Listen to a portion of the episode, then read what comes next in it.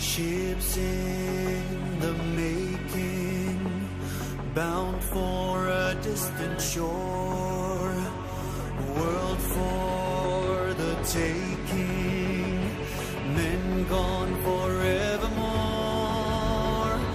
boarding and setting sail. Sexto Continente, dirigido por el obispo de Orihuela Alicante, Monseñor José Ignacio Munilla.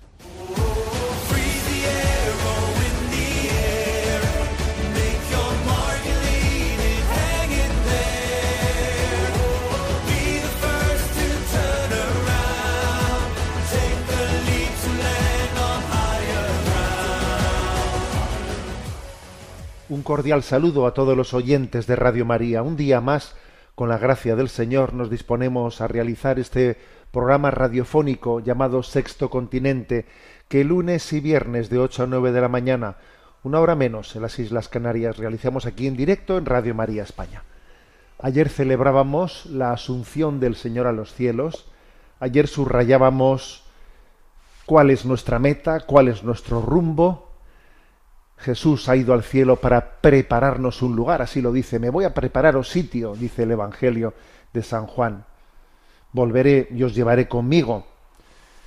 Bueno, lo cierto es que de alguna manera ya nos ha llevado con él, porque Jesús no ha entrado en el cielo sino habiendo ya cargado, asumido en la naturaleza humana, y es que nos lleva sobre sus hombros como el buen pastor que ha, tomado la oveja y la lleva con él.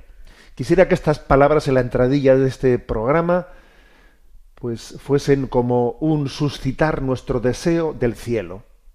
Nosotros no nacimos para acabar en el fondo de una tumba, por muy hermosa que sea, sino para ser ciudadanos del cielo. ¿Y por qué es tan clave eh, subrayar la, que es nuestra meta? Pues porque solamente a la luz del cielo seremos capaces de abordar los retos de esta vida. Solamente quien sabe decir amén en esta vida cantará el, ale- el aleluya del cielo, pero cantar el aleluya del cielo por adelantado nos da muchas fuerzas para seguir diciendo amén. ¿Y el cielo qué es? El cielo, pues es, es la libertad, la libertad de los hijos de Dios para la que hemos sido creados. Decía Chesterton que el cielo se simboliza con alas, mientras que el infierno se simboliza con cadenas, y ya eso ya es muy significativo. El cielo es vivir en la libertad de los hijos de Dios, en el alma esponjada, en el don de Dios. Ahora no estemos esperando, ¿no? A vivir esa, ese don a después de esta vida, porque, mm, pues porque decía San José María que la felicidad del cielo es para los que saben ser felices en la tierra.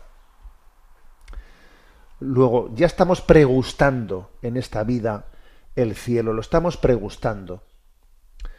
Porque el cielo es Dios por dentro.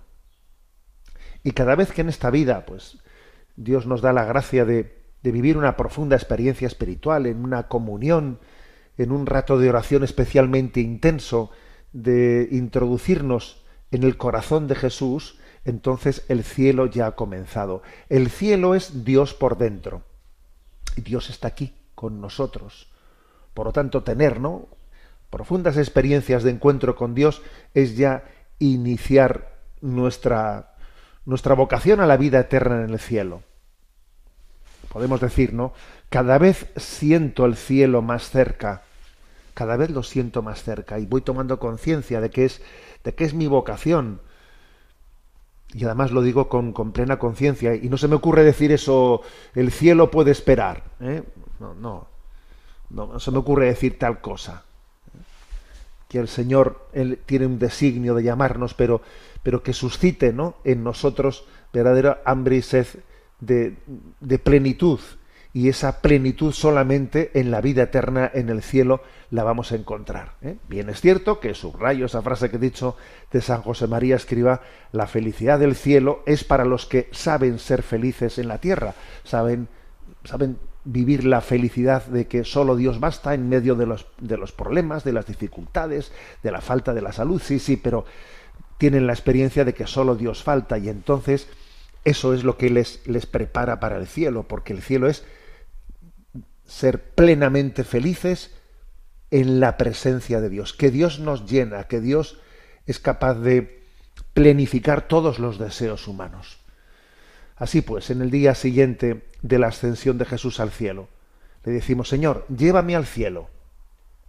Y vamos a decirlo todos sin miedo. Invito a todos los oyentes a que repitan conmigo, Señor, llévame al cielo. Llévame al cielo, que no tenga temor alguno de pedirte esto, ¿no? Como si tuviese una especie de miedo a mí, a mi felicidad plena. Pero ¿cómo puede tener miedo a, la felicidad plena? Señor, llévame al cielo. Sexto Continente es un programa que tiene interacción con los que sois usuarios de redes sociales, eh, en Instagram y en Twitter a través de la cuenta arroba obispo munilla, con los que sois usuarios de Facebook a través del muro que lleva mi nombre personal de José Ignacio Munilla y recuerdo que los programas anteriores están a vuestra disposición tanto en el podcast de Radio María como en las plataformas de Spotify y de Evox con el nombre de Sexto Continente. También podéis encontrar los programas en, el, en la página web multimedia de un servidor que, que es www.enticonfio.org. Bueno, ¿qué tema primero elegido para el programa de hoy? Bueno, pues se ha, mm, ha habido esta semana creo que una charla, una conferencia de especial trascendencia, de especial trascendencia que creo que puede hacer un gran bien a la Iglesia Católica, ¿eh? en un momento en el que tenemos riesgos de desorientación graves, ¿no? Y me refiero a que el cardenal eh, Ladaria, que es el precepto, prefecto del Dicasterio para la Doctrina de la Fe, ha pronunciado una conferencia en Roma eh, sobre la encíclica Humane Vitae, la encíclica de Pablo VI, que hablaba pues sobre mm, la moralidad o inmoralidad ¿no? de los mm, distintos medios de regulación de la natalidad. ¿no? Bueno, la, conferencia la, la, la, promovía la Cátedra Internacional de Bioética Jérôme Lejeune, y bueno, pues la verdad es que me parece una encíclica muy, muy, muy interesante que voy a intentar un poco, voy a intentar desgranar, ¿no? Me, ha llamado la atención el título de la charla, que yo creo que, bueno, pues me alegra mucho, ¿no? Pues de que el cardenal Ladaria, el prefecto del dicasterio, haya elegido un, un pues un título que, eh, que parece más que, que diseñado para una disertación eh, académica, pues un poco para la comunicación directa, ¿no? Eh, mi cuerpo me pertenece, dice, dice, el título, ¿no? Bueno, ¿cuál es la tesis central de la, de la, de la conferencia? Pues la tesis central de la conferencia es que lo que la antropología que está en la Humanevite, aquella gran afirmación ¿no? que hacía Humanevite, que no se puede disociar, ¿eh? Artificialmente no se puede disociar la, eh, la tendencia o la dimensión unitiva y la dimensión procreativa de, pues de la sexualidad. Porque claro, ¿eh? pues eso es precisamente lo que quería hacer la anticoncepción. Las pastillas anticonceptivas decían, yo me quedo con, ¿eh? con la dimensión eh, unitiva, ¿no? pero yo no quiero las consecuencias procreativas. Entonces tomo la pastilla anticonceptiva. Y entonces la humana evite San, Pablo VI decía, a ver, no se puede, es inmoral disociar, ¿no? Eh, la dimensión unitiva y la dimensión antro, y la dimensión procreativa, porque eso antropológicamente está unido, está unido, ¿no? Entonces lo que viene a decir esta conferencia es que, claro, cuando uno eh, parte de una antropología en la que disocia las cosas, pues claro, esa disociación vemos cómo va llegando hasta sus últimas consecuencias en la ideología de género, ¿eh? e incluso pues también en el transhumanismo, pero claro, la clave está en la antropología de la que partimos, ¿no? Entonces, de una manera un poco ordenada a, voy a seguir ¿eh? la exposición de, la conferencia porque creo que es muy interesante. El cardenal Ladaria eh, como digo, eh, prefecto de la, del Dicasterio para la Doctrina de la Fe, subraya que las, las grandes afirmaciones, ¿no? la afirmación de la, de lo humane vitae en absoluto se puede pensar que, que sea que sea cambiable, no, no, no es transformable, porque es que es una opción, una opción eh, en la que está unida, está unida a la concepción cristiana del amor, ¿no? Incluso el propio Benedicto XVI lo expresó con estas palabras: lo que era verdad ayer sigue siendo verdad hoy. La verdad expresada en la humana evite no cambia. Al contrario, precisamente a la luz de los nuevos descubrimientos científicos, su doctrina adquiere mayor actualidad y nos impulsa a reflexionar sobre su valor intrínseco. ¿no? Por lo tanto, la, clave está en la gran audacia que tuvo Humanevite de decir eh, pues que, que, el concepto antropológico es, es, clave, es determinante, ¿no? Mm, dice en concreto en la conferencia, rechazar la encíclica no significa sólo aceptar la moral de la contracepción, sino también aceptar una antropología dualista, que ve la naturaleza como una amenaza para la libertad y que cree que manipulando el cuerpo se puede cambiar las condiciones de verdad del acto conyugal. ¿eh? Y eso es básicamente lo que hay detrás de la, lo que hay detrás de la anticoncepción, ¿no? Diciendo yo, eh, el cuerpo es eh, fecundo, ¿eh? el, cuerpo es fértil, ¿no? Yo no quiero eso que el cuerpo en este momento me, me, me, compromete, ¿no? Yo no quiero eso, por lo tanto me medico contra mi cuerpo. Esto de medicarme contra mi cuerpo, en el fondo, pues es, es lo que da a luz a lo que ahora vemos pues en la ideología de género, que yo no acepto mi cuerpo. ¿Mm? veamos cómo esto ya estaba en la humanevite, ¿no? La posibilidad de amar con sexo pero sin hijos da lugar a la realidad del sexo sin amor, lo que no solo ha producido una banalización de la sexualidad humana, ¿no? sino que ha llevado a una transformación de la comprensión de lo que es la intimidad sexual y de lo que son las orientaciones sexuales a nivel social. ¿no? Entonces, él señala, señala lo siguiente. Sólo así se explica la incapacidad de las sociedades occidentales actuales para reconocer las diferencias morales entre la unión sexual de un hombre con una mujer y la unión sexual entre dos hombres del mismo sexo. ¿Cómo es posible que exista, ¿no?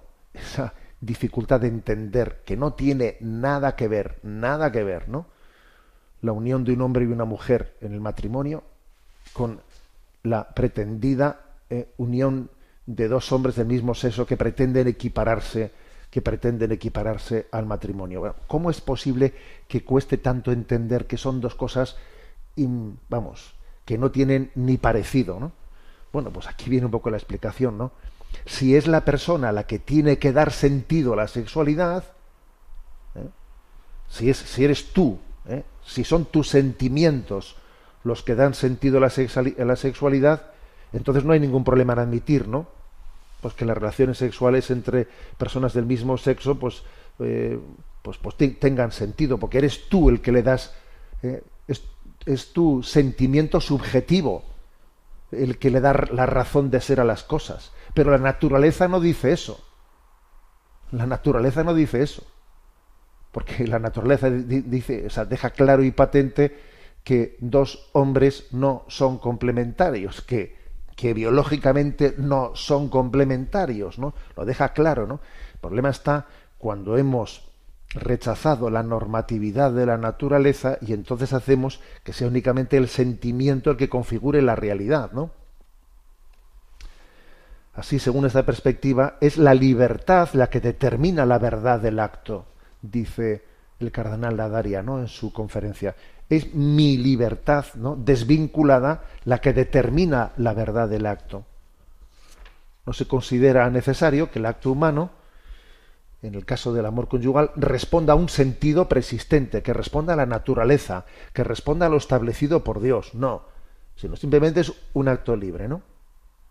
Entonces, claro, la encíclica Humana Vitae se opuso a esa antropología que falsa, que lo que hace es disociar cuerpo y alma. ¿Eh? Yo, yo, eh, a mí mi cuerpo no me va a decir lo que tengo que hacer. ¿eh? Yo haré, yo seguiré a mis sentimientos y no seguiré a mi cuerpo. Es un dualismo, vamos, mm, obvio, ¿no? Bueno, insistimos dando un paso más, ¿no? Dice, el rechazo de la encíclica no solo afectaba a la visión del amor y la sexualidad, cuando la gente rechazaba lo que Pablo VI había dicho, estaba afectando, sí, a la visión del amor de la sexualidad, sino también estaba afectando los, los que rechazaban la humana evite, estaban en el fondo rechazando a su propio cuerpo, a su propio cuerpo.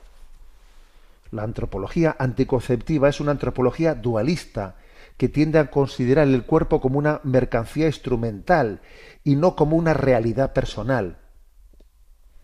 Ahora me tomo esta pastilla, ¿eh? pues porque eh, no, no, quiero no quiero las consecuencias de lo que mi cuerpo biológicamente no pues, pues pretende no o, pretende no tiene inscrito en sí mismo es como si uno recurriese ¿eh? pues fijaros no es como si uno recurriese a un medicamento pues para paralizar una función biológica diciendo bueno pues me voy a voy a medicarme pues para imaginaros no pues para que mi riñón no funcione. Pero hombre, ¿cómo, que ¿cómo te vas a medicar para que tu riñón no funcione?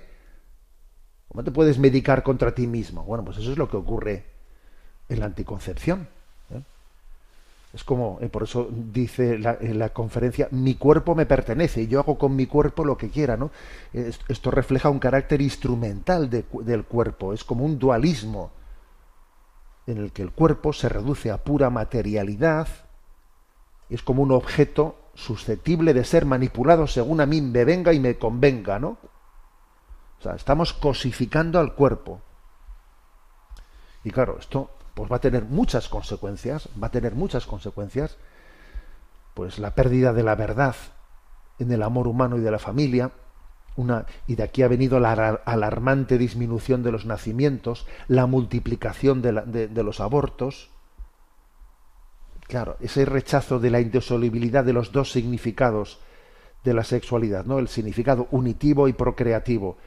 Cuando hemos eh, dicho, bueno, una cosa es una cosa y otra cosa es otra cosa. Una cosa es el sexo eh, para expresar afecto y otra cosa es, o para tener placer, eh, y otra cosa es el sexo para procrear. Y nosotros lo separamos. Cuando, cuando se, se separa, ¿no? De esa manera lo que Dios ha dado unido, entonces todo esto ha evolucionado hacia una manipulación artificial en la transmisión de la vida mediante las técnicas de reproducción. Pues la vida, pues yo, la vida la puedo hacer en un laboratorio y, y otra cosa es eh, pues hacer el amor para tener placer. Son dos cosas, ¿no? El origen, el origen de la vida y la expresión de la sexualidad son dos cosas ya que no tienen nada que ver la una con la otra.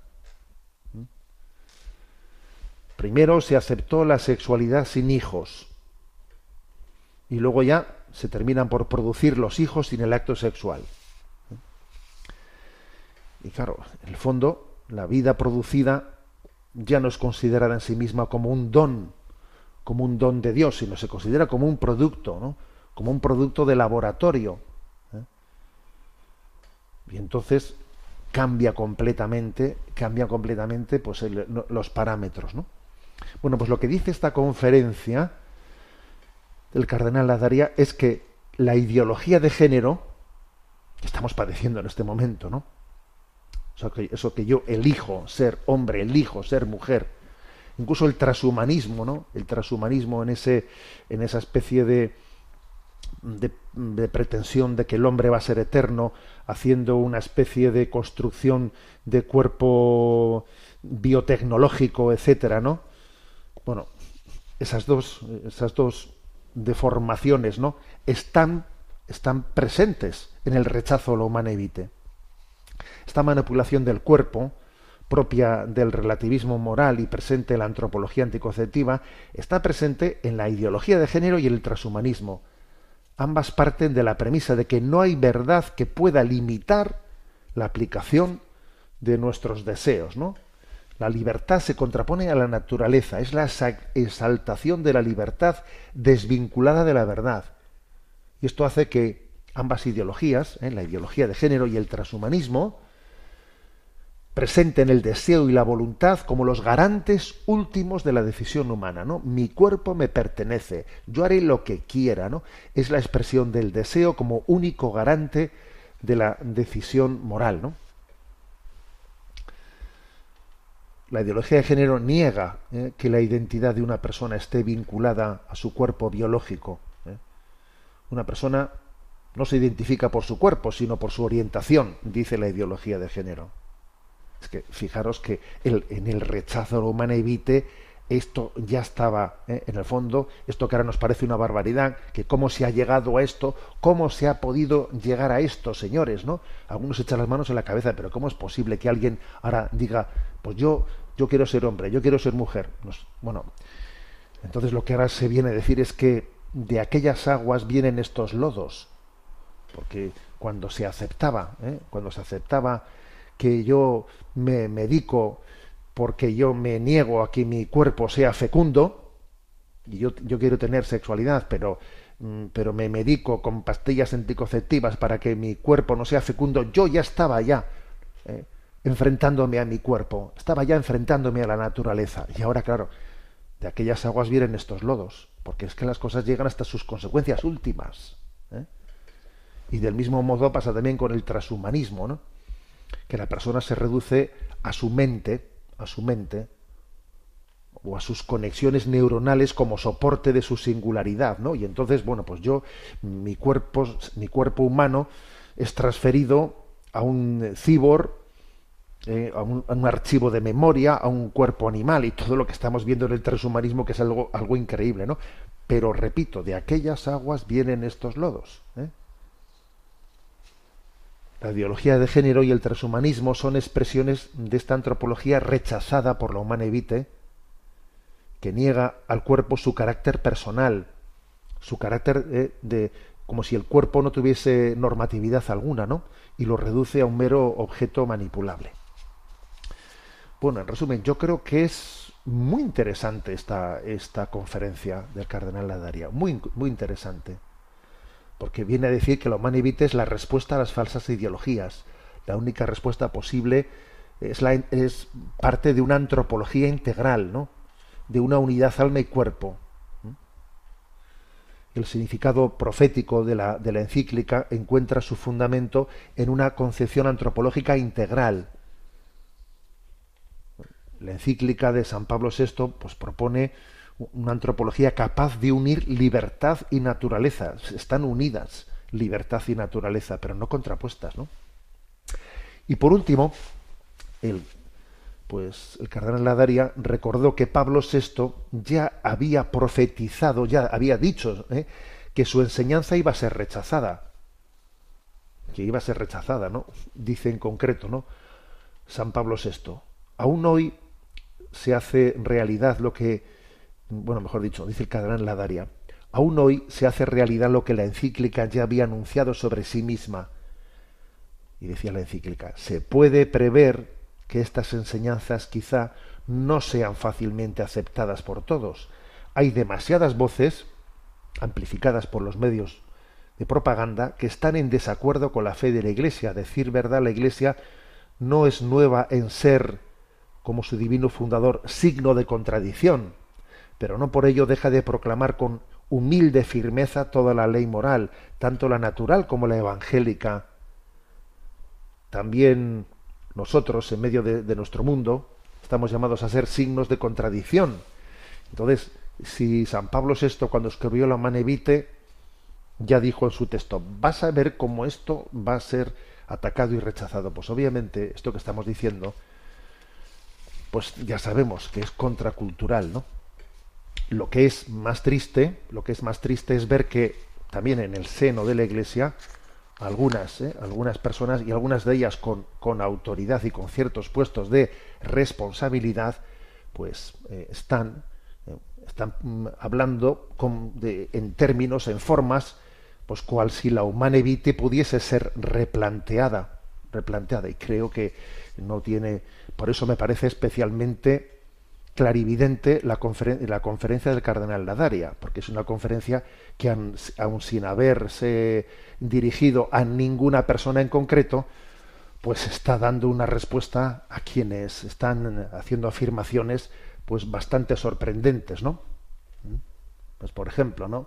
Monseñor Paglia, presidente de la Pontificia Academia para la Vida, pues resulta que hacía recientemente esta semana unas afirmaciones en las que decía nos enfrentamos a desafíos de época. En los años 60 la píldora parecía el mal absoluto. Hoy tenemos desafíos aún mayores. La vida de toda la humanidad está en peligro si no detenemos la espiral de los conflictos, de las armas, si no desactivamos la destrucción del medio ambiente. Hombre, Monseñor Paglia, no, no, no entiendo yo esta, esta expresión como diciendo, es como si dijésemos, bueno, pues nos parecía que lo de la píldora era un mal absoluto, pero hoy en día hay males mayores como la guerra y otras cosas. A ver, para empezar, no había guerra en tiempos de San Pablo VI, ¿qué? No creo que la guerra sea un mal que ahora ha aparecido como para eclipsar eh, otros males, ¿no? No creo que haya que contraponer, contraponer una cosa a la otra. Creo que, creo que es un error relativizar, ¿eh? relativizar, poner en duda, ¿eh? poner en duda el valor profético de la encíclica Humanevite. ¿eh? Por eso me parece especialmente luminoso, ¿no? luminoso esta reflexión realizada por el cardenal eh, Ladaria.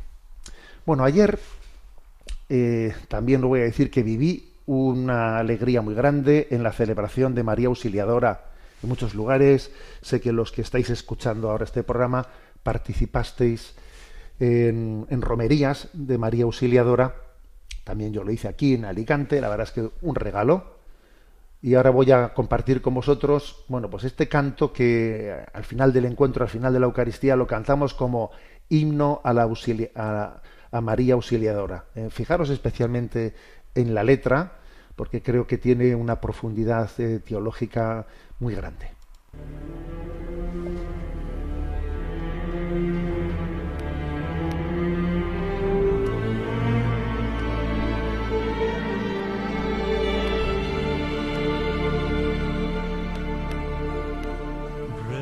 Rendidos a tus plantas, Reina y Señora. Los cristianos te aclaman, su auxiliadora. Los cristianos te aclaman, su auxiliadora. Yo tus auxilios vengo a pedir, Virgen Santísima, ruega por mí. Virgen Santísima, ruega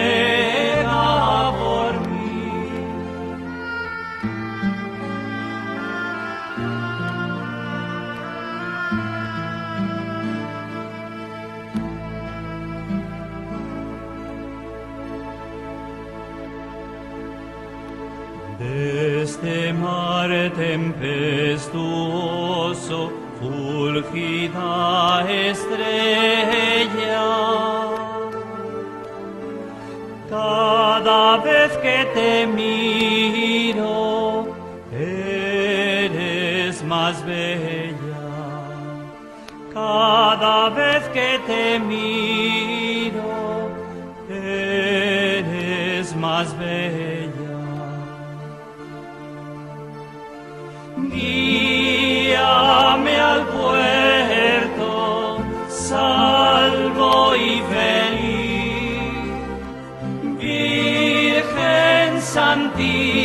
Santísima,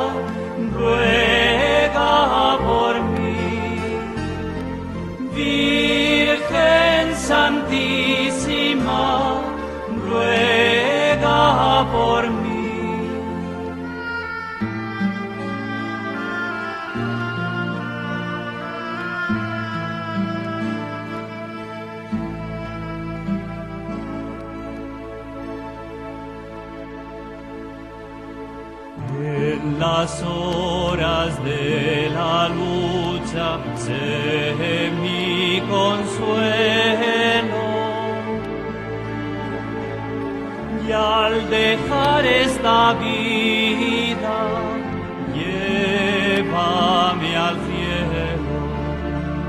Y al dejar esta vida, llévame al cielo.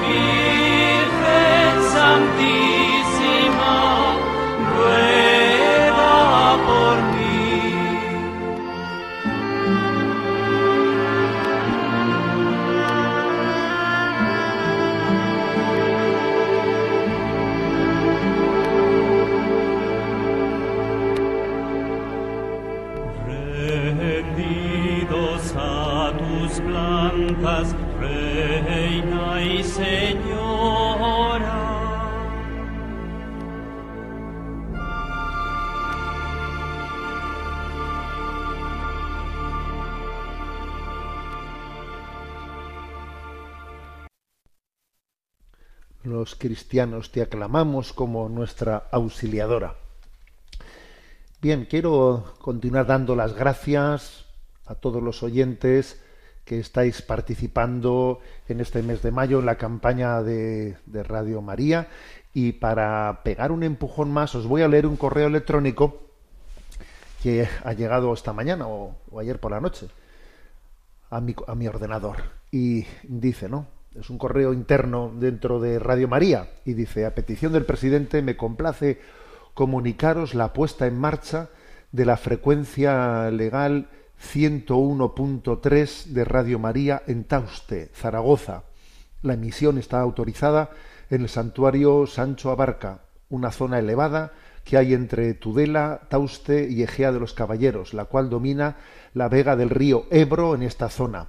Proporcionará una cobertura aproximada de 147.000 habitantes, siendo las principales poblaciones a las que dará servicio las mismas de Tauste y Egea de los Caballeros en Zaragoza y hacia el oeste Tudela también con un nivel de campo aceptable. Bueno, pues esto lo acabamos de recibir y es y lo y lo comparto con vosotros para que nos demos cuenta de, de lo que está en juego en la campaña de Radio María que estamos haciendo. Bueno, es que, por ejemplo, ¿no? pues poder tener 147.000 eh, potenciales oyentes nuevos en esa zona, pues es que es muy importante, claro. Es muy importante. La verdad es que yo os, os insisto en que, en que tenemos ¿no? pues una vocación a la evangelización y tenemos una responsabilidad de decir, Señor, que, que lo mejor de mis fuerzas, que lo mejor de mis capacidades, ¿no? Los ponga al servicio de la evangelización. ¿Y yo cómo hago esto? Pues cada uno pues tiene que hacer el discernimiento. Pues yo así, pues yo de esta manera, pues yo de esta otra.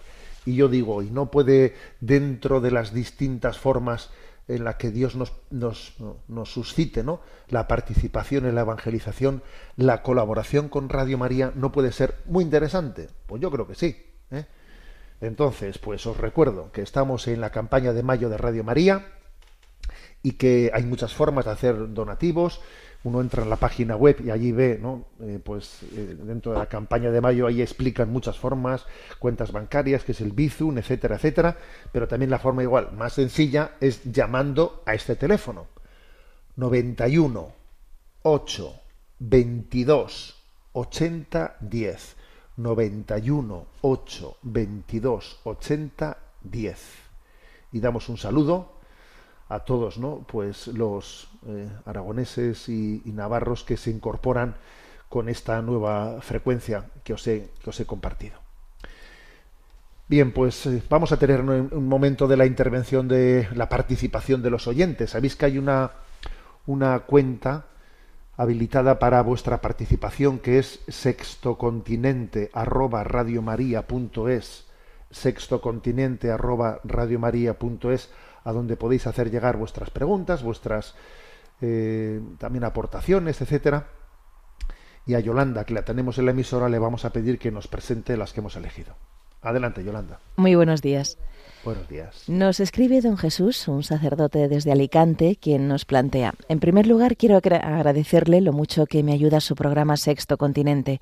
Soy un oyente habitual a través del podcast o de la página web y comentarle un pequeño detalle relacionado con una pregunta que le hicieron en el programa del pasado 3 de abril sobre qué dice el Magisterio en relación a la recepción de sacramentos a niños con discapacidad. Mientras oía su respuesta, recordé un documento de Benedicto XVI, Sacramentum Caritatis número 58, donde habla de la actuosa participatio de los enfermos, en el que dice, se ha de dar también la comunión eucarística, cuando sea posible, a los discapacitados mentales, bautizados y confirmados. Ellos reciben la Eucaristía también en la fe de la familia o de la comunidad que los acompaña. Creo que esta afirmación completa todo lo que usted explicó perfectamente. Hace unos años tuve un caso de una niña con parálisis cerebral de nacimiento. La criatura no puede ni hablar ni comunicarse, es un ángel. Sus padres, practicantes y con mucha fe, deseaban que su hija recibiera la primera comunión. Cuando me preguntaron si podía, seguí el criterio señalado por Benedicto XVI y recibió la comunión. Aprovecho para pedirle su bendición y agradecerle de nuevo este programa. Bueno, pues muy interesante, eh, muy interesante esto que dice aquí don, don Jesús, porque yo no lo conocía, la verdad, ¿eh? no lo conocía, ha sido para mí una gratísima sorpresa. Eh, yo respondí ¿no? a la pregunta sobre, bueno, cómo, si se debe de dar, si no se puede dar, pues los sacramentos, en concreto la comunión, ¿no? Pues a una pues a un niño que tiene un grado de discapacidad eh, pues bastante serio que puede eh, puede quizás comprometer el que esté comprendiendo algo o no esté comprendiendo nada de lo que está recibiendo no entonces me remití a lo que ha sido no pues la doctrina tradicional que está recogida por cierto en el código de derecho canónico en el punto 913 donde se dice no que para poder administrar la primera comunión eh, a los niños hace falta dos condiciones. Una, que tengan suficiente conocimiento ¿eh? y otra, que hayan podido tener una preparación cuidadosa. ¿no? Entonces, mi respuesta, pues viene a decir, bueno, pues eh, digamos, la disciplina de la Iglesia nos habla de que hay que garantizar que tenga un suficiente conocimiento, ¿no? Y yo, a la hora de, de interpretarlo, pues, pues me prodigué en, bueno, pues en, motivos, digamos, de interpretación desde el punto de vista ¿no? de, la maternidad de la Iglesia para decir que ese suficiente conocimiento había que intentar pues que fuese pues a ver pues un mínimo conocimiento no sabiendo que Jesús eh, está deseando no estar cerca de las de las personas especialmente pues aquellas que, que, que están en situación de postración no entonces yo, insistía que en caso de duda, en caso de duda, siempre hay que, hay que pronunciarse por el sí, por, por el sí se les puede dar, en caso de duda, ¿no? Bueno, pero es que aquí lo que, lo que nos ofrece, la reflexión que nos ofrece, la ventana que nos abre, pues esta reflexión de este sacerdote es mucho más interesante. ¿eh? Es mucho más interesante, porque es que lo que nos, lo que nos ofrece es que el Sacramentum Caritatis, que pues es una, un escrito magisterial de Benedicto XVI, el número 58 dice otra cosa, ¿eh? que me parece pues verdaderamente luminosa. Dice, se ha de dar también la comunión eucarística cuando sea posible, que habrá casos en los que no es posible, ¿no?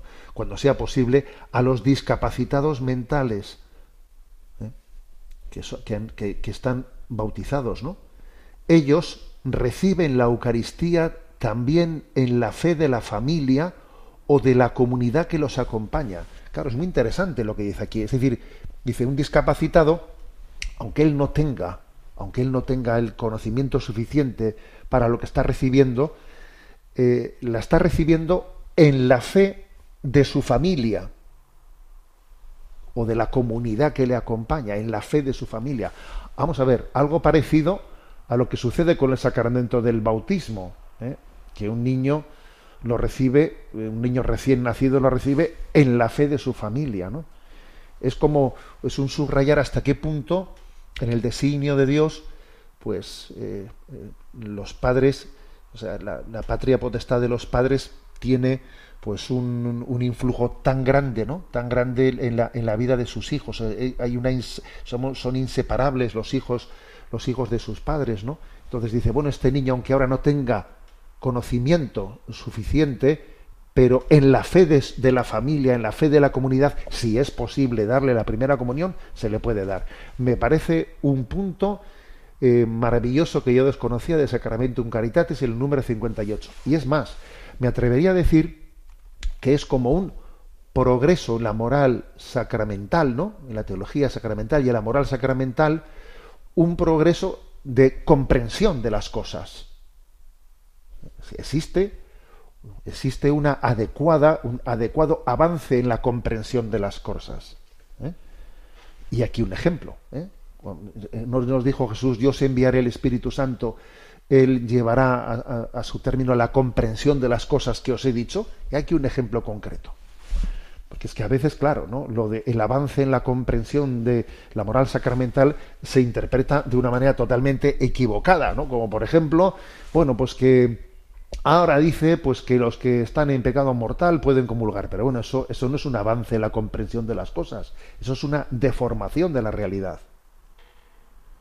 ¿eh? O, cuando, por ejemplo, se, se viene como a decir, ¿no? Pues que, que el adulterio, pues que, que, que alguien rechace ¿no? a su esposa y, y vaya con la mujer del vecino, pues eso eh, no tiene por qué entenderse pues como algo incompatible con acercarse pues a la Sagrada Comunión. Perdón, eso no es un avance en la comprensión de las cosas, es una deformación plena la comprensión de las cosas, ¿no? Sino que se lo digan a San Juan Bautista, claro, ¿eh? que resulta que, que fue decapitado precisamente por, ¿eh? pues por haberle recordado a Herodes que estaba con la mujer que no era la suya. ¿eh? Bueno, pero fijaros, en este caso sí que es, y además con un argumento verdaderamente entrañable, ¿no? Sí que es un avance en la comprensión de, una realidad muy delicada, y es que un niño discapacitado que no tiene suficiente, ¿no? suficiente capacidad de, de, de entender para poder recibir la Eucaristía, puede recibirla convenientemente y adecuadamente en la fe de la familia, ¿no? Siempre y cuando pueda recibirla. Oye, que si no puede recibirla, pues es que el Señor tiene muchísimas muchísimas formas, ¿no? De dar su gracia, de darnos su gracia, ¿no? Por eso me ha parecido una aportación muy interesante que, que matiza, ¿no? Matiza y complementa pues lo que yo dije en mi respuesta que ahí os la comparto con vosotros. Adelante con la siguiente consulta. Nos escribe un joven llamado Jesús. Dice, hola, soy un chico católico de 15 años y me han pasado cosas en la vida que realmente no sé cómo describir, pero voy a resumir la idea como pueda. Me ocurre que me invaden muchos pensamientos a la mente y que siempre termina ocurriendo lo contrario a lo que he pensado. Le voy a poner un ejemplo real, aunque le dé la risa. Yo voy tranquilamente viajando en el auto, mientras veo patentes o matrículas de autos, y de repente digo lleno de convicción, la próxima patente o matrícula que voy a ver va a tener los tres números distintos. Pero resulta que tienen los números iguales. Y así me pasa con frecuencia en otros muchos casos. Mi pregunta es, ¿quién infunde dichos pensamientos? Es algo que me da mucha intriga. Tengo mucho respeto por usted, señor Munilla, y espero que pueda responder mi pregunta. Bueno, lo primero que lo primero que me he reído mucho, ¿no? Con lo que dice este joven y además te voy a decir una cosa, ¿no? Que me ha recordado mucho a mi a mi adolescencia, ¿no? Me ha recordado mucho a mi adolescencia, a mi juventud. Bueno, yo creo que cada uno ¿eh? tenemos nuestro nuestra forma de ser, etcétera, y, y hay personas pues que tienen una mente muy acelerada, ¿eh? muy acelerada, estar siempre, eh, pues no pueden parar la mente de que está siempre imaginando cosas, está pensando cosas y bueno, yo es que eso, este, lo que este joven ha descrito es que me, me, veo reflejado en ello, ¿eh? que, que a veces uno pues tiene una mente como muy acelerada que no, no puede estar pensando seis cosas al mismo tiempo, ¿eh? Entonces, claro, se, pues depende, depende cómo eso lo integre, se puede armar un lío. ¿eh? Se puede armar un lío. Para empezar, pregunta a este joven, a ver, ¿quién infunde dichos pensamientos? A ver, no te hagas esa, esa pregunta. Sencillamente, tú tienes una, ¿eh? pues un, una, una mente muy acelerada que está siempre pensando cosas y no puede parar de pensar cosas, ¿no? ¿Eh? Entonces, lo primero que tienes que hacer es tener paciencia contigo mismo tener paciencia, reírte un poco de ti mismo cuando te ves jugando ahí al tres en raya con las, ¿eh? pues con las matrículas, con esto, con lo otro, pues que no, pues no puedes parar de, estar imaginando cosas, quita la importancia, ríete de ti mismo, sabe que ti- sábete que tienes, ¿no? Pues esa tendencia un poco disparada, que lo que tienes que hacer es tener paciencia contigo mismo y irla educando, ¿eh? irla educando. Yo, por ejemplo, a mí cuando pues me ayudó mucho también pues el rezo del rosario, pues voy por ahí con el rezo del rosario, es una manera de, de hacer que esa imaginación disparada que siempre está pensando cosas, pues mira, la recoja, voy recogiendo un poco, ¿no? Voy recogiendo ese pensamiento un poco disparado que es imposible, ¿no? El autocontrol mental de, de, una imaginación disparada es imposible, pero bueno, se recoge un poco, se le quita importancia, no se, no se pone nervioso uno por ello, y luego sabes lo que te digo, que poco a poco en la vida, cuando el Señor nos va dando eh, pues muchos quehaceres, muchos retos a los que tienes que abordar, muchos, eh, pues eso, ¿eh? muchos compromisos que, que, el Señor pone en tu mano, a los que tienes que hacer frente, vas a ver cómo esa mente tan así, digamos, disparada que tienes, ese motor tan acelerado, te vendrá bien para abordar tantas cosas, ¿sabes? O sea, llegará un día en que lo que ahora para ti es una pequeña mortificación de cómo, contro cómo controlo yo eh, pues una mente y una imaginación que es tan acelerada, tú ahora ten paciencia con ella, que cuando Dios te ponga eh, responsabilidades grandes en la vida, pues seguro eh, que entonces toda esa potencialidad que tienes ahí sabrás encauzarla al servicio de, eh, pues de los retos que Dios ponga en tu vida. Bueno, y sabes lo que te digo, que yo voy a rezar por ti, por tu vocación, y también invito, invito a los oyentes a que lo, a que lo hagan, ¿no? Pues porque Dios nos da dones, y esos dones tenemos que saber, ¿eh? pues de alguna manera cómo, cómo custodiarlos, cómo guardarlos, ¿eh? para finalmente no ponerlos al servicio del reino de Dios. Adelante con la siguiente pregunta. Venancio nos escribe desde La Rioja. Escuché con atención su comentario sobre la abundante presencia de signos religiosos en la coronación de Carlos III y me llamó la atención que su crítica no se limitase al laicismo español, en el que se rechazan los signos religiosos, sino que también se refiriese al laicismo anglosajón, que utiliza los signos religiosos de modo estético, pero vaciados de contenido. ¿Cuál de los dos le parece a usted más extendido y cuál más peligroso? Bueno, pues yo diría que dependiendo del lugar en el que estemos. Obviamente siempre el más peligroso es eh, aquel en el que está en tu contexto, en, el contexto en el que vives. Porque claro, criticar lo que, lo que pasa lejos ¿eh? es fácil. Ahora, criticar lo que pasa en casa es más complicado. ¿eh? Entonces, los dos son, los dos son peligrosos.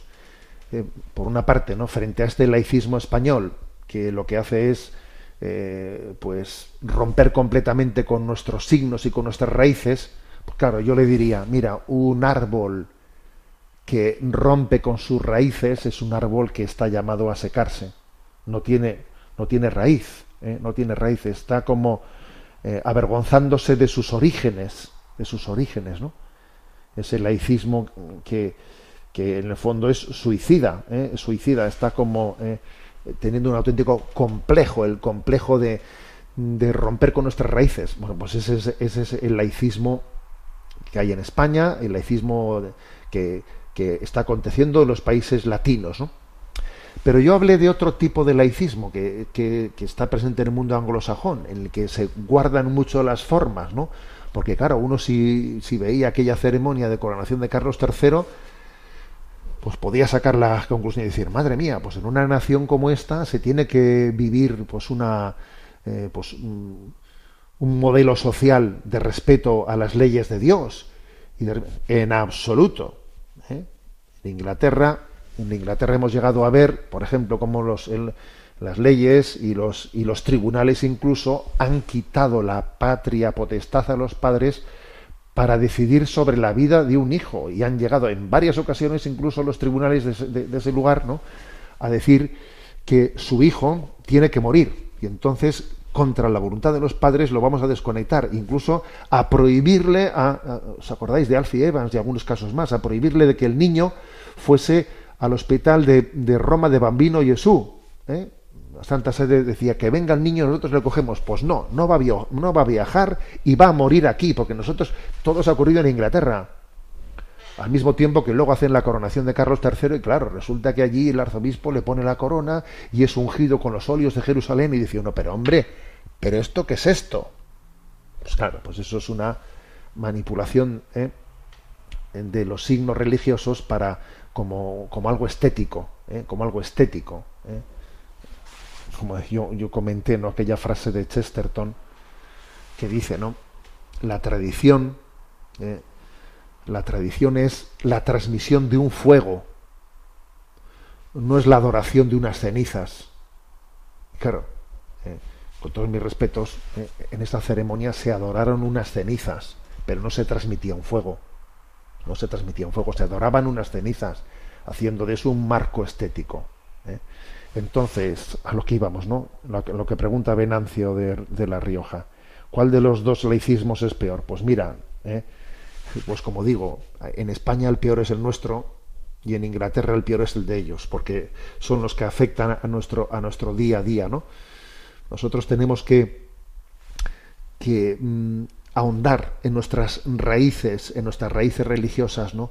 De manera que descubramos la identidad, ¿no? Y vivamos con coherencia, conforme a nuestra propia identidad que tiene unas raíces. Adelante con la siguiente pregunta. Una oyente cuyo nombre preservamos nos escribe. Buenas tardes, monseñor. Le escucho desde hace más de diez años y gracias a sus programas le he podido seguir creciendo en el discernimiento y el amor a Dios, a quien doy gracias por el don mm, para la comunicación que le ha dado. Llevo siete años casada. Siempre he tenido el deseo en el corazón de vivir un matrimonio abierto a la vida, y así se lo expresé en muchas ocasiones a mi marido en nuestra etapa de noviazgo, creyendo que su silencio, como respuesta, era una muestra de que a pesar de no entender nada, lo aceptaba y me aceptaba a mí de este modo. Él no ha sido educado así y ahora, después de seis embarazos con muchas complicaciones, incluido tres bebés en el cielo, hemos dejado de estar abiertos a la vida. A mí esto me hace mucho daño porque no concibo vivir como cristiana mi matrimonio de esta forma. Y a pesar de que he intentado hacerle ver la grandeza de poder vivirlo así, él no le ve ningún sentido a todo esto y nos está llevando a distanciarnos, ya que a mí me acaba creando rechazo. Me gustaría saber si el hecho de vivirlo de este modo es solo a consecuencia de lo que me han enseñado, que me hace sentir culpable y utilizada, o si tendría que aceptar como él lo ve y entregarme sin sentirme culpable. Gracias por su tiempo y que Dios le bendiga.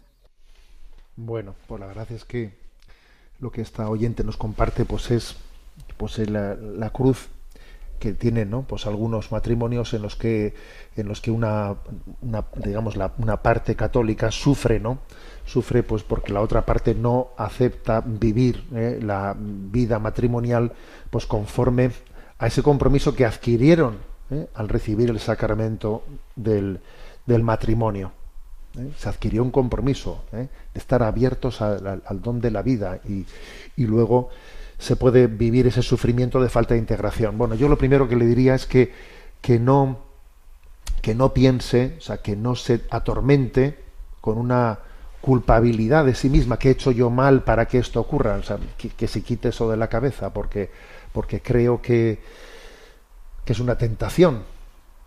También creo que tiene que entender que esa, ese rechazo de decir, pues yo, yo con esta persona no quiero, no quiero mantener, mantener relaciones. Es posible que sea eso algo que haga daño, ¿eh? daño al matrimonio y tiene que, y tiene que discernirlo.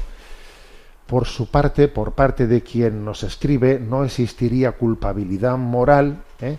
en la entrega, ¿eh?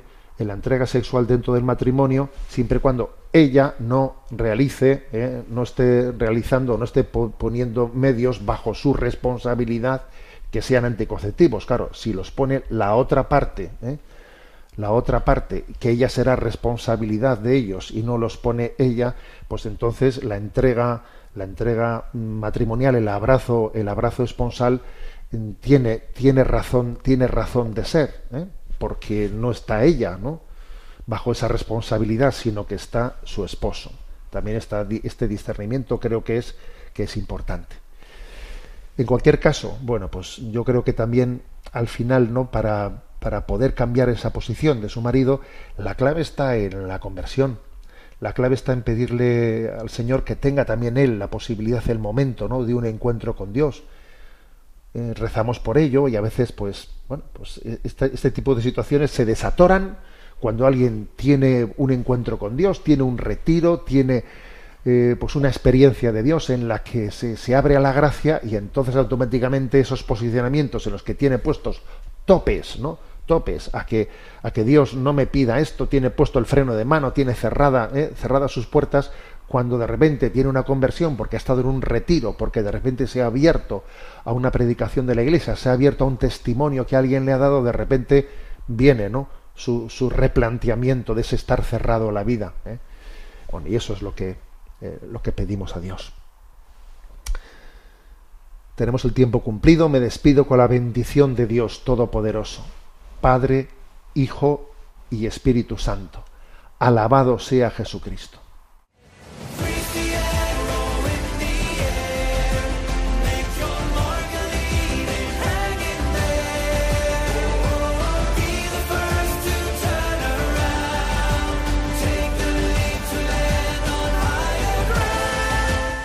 Finaliza en Radio María Sexto Continente, dirigido por el obispo de Orihuela Alicante, Monseñor José Ignacio Munilla.